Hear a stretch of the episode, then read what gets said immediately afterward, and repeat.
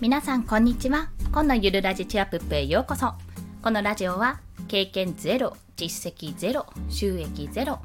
2児のママが長時間労働の夫を雇うためゼロから始める収益化ノウハウやライフハックをお届けします。はい。本日のお話はお金の不安を感じたら最悪のパターンを想定するということについてお話をします。まあ、これはですねざっくり言いますとお金の不安ってどんな時に感じるかっていうところから入らせていただきます。まあ、お金の不安ってどういう時に感じるかというと私の場合ですけども、まあ、給料が低い。まあ言ってしまうとね給料が低い。もしくは減った時。または支支出 あの、写真出社食系がね、言いづらいんですよ。支出が増えた時ですね。特に子供が生まれた後や、私の場合は、結婚した時ですね、二人暮らしが始まった時などもすごく不安を感じていました。あとは貯金が少ないっていう時ですね。要は手持ちのお金が少ないっていう時にも非常に不安を感じたという経験がございます。じゃあそれに対して皆さんはどんな対策をされていますかというところなんですよ。えやだ不安不安どうしようどうしようで終わってるわけではないかと思います。まあ、本を読んだりとかいろいろねこうどうしたらこの不安を改善改善とか解消できるのかっていう対策をいろいろとされているかと思うんですけども、まあ、大まかに言ってしまえば2つに分けられると思います。1つ目は支出を減らすこと当たり前です。2つ目は収入を増やすということ。これも当たり前なんですよ。まあ、その2つしかないですよね。この対策として。で、支出を減らすというところは、まあ、大抵されること、まあ、私を含め皆さんがされることでしたら、固定費の見直し、ま月のね、あの支出の見直しですよね。ざっくりと見直すということと、あとは節約をされるかと思います。まあ、物を、あ、これはちょっと収入の方ですね。物を売るっていうのも、今ある自分のものを、まあ、売ったり、ヤフオクとかで売ったりして収入を得るっていうこともありますが、まあ、この収入を増やすというところでは、あとは転職する、まあ、自分の職場環境を変える、給料のいいところですね。より良い待遇のところに変えるというところ、まあ、もしくは副業。副業してあの別の収入口を得るというところもあるかと思います、まあ、そういった形で対策をとっている方々が多いんではないでしょうか。もしくも、もしくもってなんだ、もしくは私もそういうふうにしている中の一人でございます。では、またちょっと一旦戻って、なんでお金がないと不安になるのかって考えてみたんですね、そこで。いやいや、そんな当たり前じゃんって思うかもしれないんですが、お金がないことへの不安って何に起因してるのかなっていうところなんですよ。まあ、それを考えた結果、一つの結論に達したんですね。まあ、それは、今までの暮らしができなくなる。要は今あるこの暮らしがどこかでひどこかにひびが入ること。お金がなくてじゃあ今食べてるものがもうすごいグレードが下がるとかもしくは1日3食が1食になる。おやつが食べられなくなるとか。そういったことですね。そういった自分の今ある環境が崩されることが嫌なんじゃないかと考えてるんです、まあ、それはですね私誰かの夫からちらっとお話を聞いたのかな。人は生活水準を上げることは全然楽に容易にできるんですよ。けど生活水準を下げることはできなくないけどめちゃめちゃ難しいって。それはすごく抵抗があると感じる。これはですねなんだかな。私は周平さんの放送かメルマガで見たんだと思うんですけども人はね傷つくことの方が恐れるんですよ。 pain pain の方ですね。要は1万円をもらう喜びよりも1万円を失う悲しさの方が大きい。そういうふうに人は損失を回避する傾向にあるってところが言われているんです。これね人を操る禁断の文章術かな？に載っていたんだと思うんですが、まあ、そういったこともあってやっぱり現状維持にしようって考えてる方は今の生活を変えたくないってところがあるんだと思われます。もちろん私もそれは思ってました。じゃあそこから陥りやすいループです。もうね体験談ですよ。私の、過去の私の行動を言いますよ。思考ですね。まず1、お金が欲しい。なんかお金足りない。なんか欲しいな。なんかこのまんまじゃ何もできない。旅行もできない。えー、なんかお金欲しいなと思う。2つ目、えー、転職や副業を考える。じゃあちょっとクラウドワークスとかランサーズで副業やってみようかなとか転職ちょっといいと今より待遇いいところにちょっと変えようかなって考えるわけですよそして3つ目今の生活を変えることへの不安がそこでよぎるわけです。いや、でも副業なんてやって時間もないしなとか、今の職場ようやく慣れてきたし、内容は楽しいし、まあ自分がちょっと我慢すればいいかな、みたいな感じで、あの、転職への道とか副業への道が、うん、なんとなくいいかってそこで止まっちゃう。そして4が繰り返しです。まあ、1から3の繰り返し。4コマ漫画みたいなもんですね。初めに戻るっていうような形ですね。それが陥りやすいループだと思います。ちょっとドキッとした方いらっしゃったら仲間です。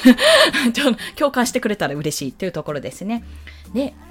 まあ、じゃあどうしたらいいかと。この考えやったところで、結局、あの、ハムスターの回し車ですよ。くるくるくるくるくるって同じところばっかり走ってるあの感じなので、結局前には進まない。後ろにも下がれない。現状維持。ある意味、現状維持っていうのも、一つね、すごいことなんですよ。現状維持できるわけですから。ただ、やっぱり変えたいなって思うのであれば、どうしたらいいかっていうところをまず、思考としてどうしたらいいかっていうことを考えます。それが最悪のパターンを想定するというところなんです。要は、お金がなくなった、お金が得られない、要はクビになった、例えば転職して給料が下がったとかいろいろ考えた時に、じゃあ最悪どうなったら嫌かっていうところなんですよ。まあ、例えばお金がない、まあ、要はクビになったことを想定するとして、家賃が払えなくなったら、まあ、最悪のパターンはそこから、ま家がない、ホームレスになると。で、そこで寒さや暑さをしのげず死んでしまう。ま、そこが最悪かなと思います。で、二つ目が、まあ、家賃が払え、家賃じゃない、食費が払えないというところ。まあ、それは飢えて知るというところですね。最悪のパターン。まあ、基本的にもう皆さん次の予測も立つかと思うんですが、治療費が払えないとなったら、まあ、予測つきますよね。まあ、病気になっても治せなくて死ぬっていうところで、もう全部死ぬで済むんですよ。最悪のパターンは、まあ、命を落とすというところ。人によっては、生きながらえた方がね、苦しんで生きながらえた方が嫌っていうところもあるかと思います。それはね、わかる。私もどちらかというと、死ぬんだったらすっぱりさっぱり死にたいと思うたちなので、そこはわかります。まあ、それが最悪のパターンとして考えたとすると、その最悪のパターンの一歩前の段階を考えるんですよ。一歩でも二歩でも前でもいいです、そこは。で例えば、家賃が払えない。まあ、ホームレスになってっていうホームレスの部分ですね。しのげなくて死ぬ前の部分。あとは、じゃあ家賃が払えなくてホームレスになる前ですよ。家賃払えなくなった、引っ越ししなきゃいけない。じゃあどうしよう。例えば実家に身を寄せるとか、例えばもっと家賃の安い、本当に安アパート、安アパートなんてアパートの方に失礼なんですが、安アパートに暮らす。狭くてもいいから暮らす。もっと土地の、土地というか家賃の安いところに引っ越すとかね、いろいろ考え方はありますよね。まあ、そういったように考えることができます。で、食費が払えないというところに対して、要はご飯が食べられないことですよね、これは。まあ、だったら、まかない付きとか、なんかあの、えっとね、昔ね、ミスタードーナツとかね、あのその日のうちじゃないと全部発揮されるから持ち帰れたっていう時代があったんですよ。あの友達のお姉ちゃんがよく持って帰ってきてたんですけど、だいぶ前だけど20年近く前かな、それは。でもそんな、そんな感じであの廃棄するものを食べることができる、そんなようなところを探すとか、スーパーとかね、あとお惣菜屋さんとかね、デパ地下のお惣菜屋さんいい感じですよ。すいません、ちょっと息子の声が入っちゃうかも。はい。そして、まあ、そうすれば食いっぱぐれはしないと。もしくは、もうご近所にお裾分けしてもらうとか、すいません、ご飯くださいと。ちょっとごちそうになりに行きますね。ごちになりますみたいな感じで、先輩後輩誰でもいい。なんかご飯おごってくれる人のところに行くとかだったら、一食は浮くでしょう、そこで。で、一食食べればなんとかなるんであれば、そこで一日は生きながらえることができるというところ。まあ、住み込みで働くっていうのもありですね。そういったところもあるので。あとは治療費が払えないというところ。まあ、病気になって死ぬ前段階として、前段階あったあった、えー、高額医療制度を使用とかね 保険に入ってないとや高額だよってもう病院行けないよって思う前に絶対そこを救済する制度があるんですよ。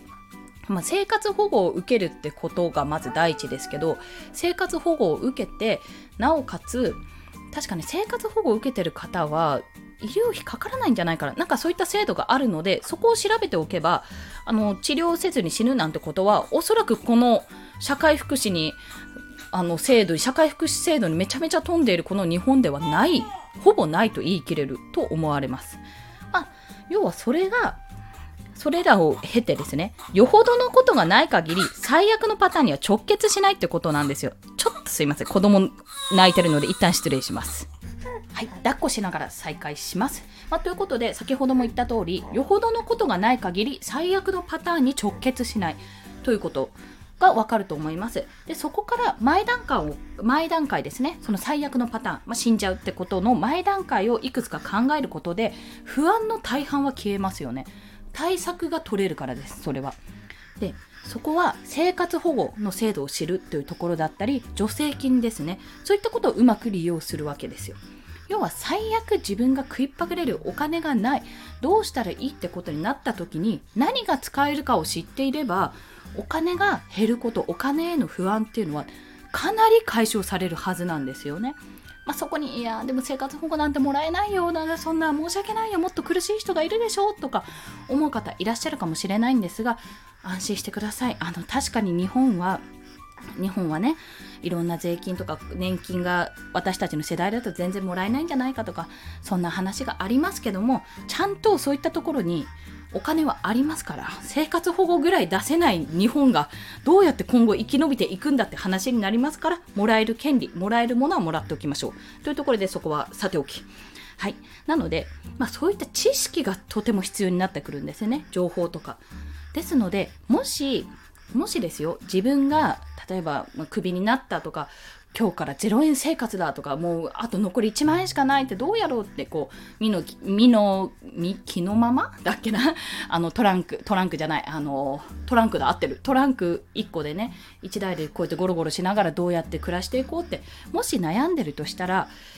家とかを部屋を借りたりするよりスマホ1台あればいいと私は思っている。んですよ。まあ、そこから情報も得られるし電話もできるしなんなら連絡が取れる。スマホ1台とネット環境さえあればネット環境なんてその辺うようよしてますからね。あれば生きていけるんですよ。そこが重要。ってところ。なので情報や知識そして助けてくれる人ですね。そちらを用意すること、まあ、そういった関係をつなぎ止めておくこと。つながっていることがどんな貯金よりも必要なことになる。お金の不安っていうのはお金はあればあるほど確かに不安はなくなります。でもお金の不安よくよく考えてみてなんで不安になるのか。こうなったら不安だなって思うことに対して調べてみるんですよまずそしたらいろんな助成金とかいろんなこう抜け道っていうのも変ですけど対策法があるのでそこをまず解消してみる。でなんでそこを解消することがいいかお金の不安をね解消することが良いかというとそこが自分の行動の第一歩につながるからなんですね。転職をするでもいい独立をするでもいい、どっかあの遠くに引っ越すとかでも全然いいんです。今ある環境を変えたくて変えられないって思う要因がお金の不安だった時にこれは使っていただきたい。そんなお話でございました、まあ、まとめるとお金の不安を感じたらまず最悪のパターンを考えるというとこ。ろで2つ目。そうならないためのセーフティーネットを調べておく。ということです、まあ、それらをやることでお金の不安は大半お金の不安の大半というかもうほぼ消えるんじゃないかな。解消されて自分がやりたいと思う。これをしてみたいという新たな一歩へつながりますのでもしよろしければそちらを体験というかそちらご検討くださいというそういったお話でございました。はい。そして合わせて聞きたいというところ、と今回ですね、このお話をすることになったきっかけの放送があります。これ、 Voicy で聞いたお話で、周平さんですね、周平さんの放送で、貯金を増やすよりフォロワーを増やした方がいい理由という放送回があるので、よろしければこちらもお聞きください。また、えっと、私がですね、これ過去にお金のこと全くもってわからなかったから、どうにか簡単な本を読みたいと思って読んだシリーズをご紹介しますね。お金のことを知りたい人向け本、初心者向けって書いてあります。一つ目が、えっと、宇田博恵さんっていうイラストレーターの方が書いた本で、誰も教えてくれないお金の話というところ。まあ、だいぶちょっと時間が経ってるので、中身の内容も精度とかも変わっていったり、もっと増えていったりしてるかと思いますが本当に基礎の基礎の基礎の基礎みたいなところが書いてあるのでよろしければイラスト付きで分かりやすいです。イラスト付きというかほぼ漫画でできてるので非常に分かりやすい一冊となってます。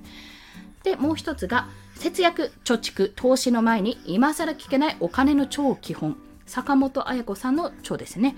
こちらは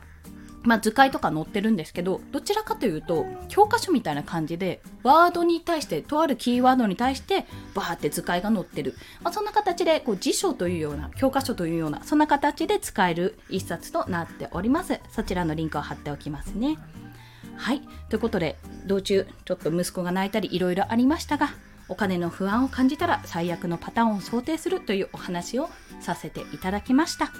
私もね夫に転職を進めてるんですけどもまあ夫もねなかなかできないですよ。私も収入がまだまだ独立してないし不安定なところもあるので、まあ、これがもう少し軌道に乗ったらどんとどんと転職しておいでて最悪なんとかなるからっていうところをね妻として言っていこうとそう考えてる次第でございます。それでは今日もお聴きくださりありがとうございました。この後も素敵な一日をお過ごしください。コンでした。ではまた。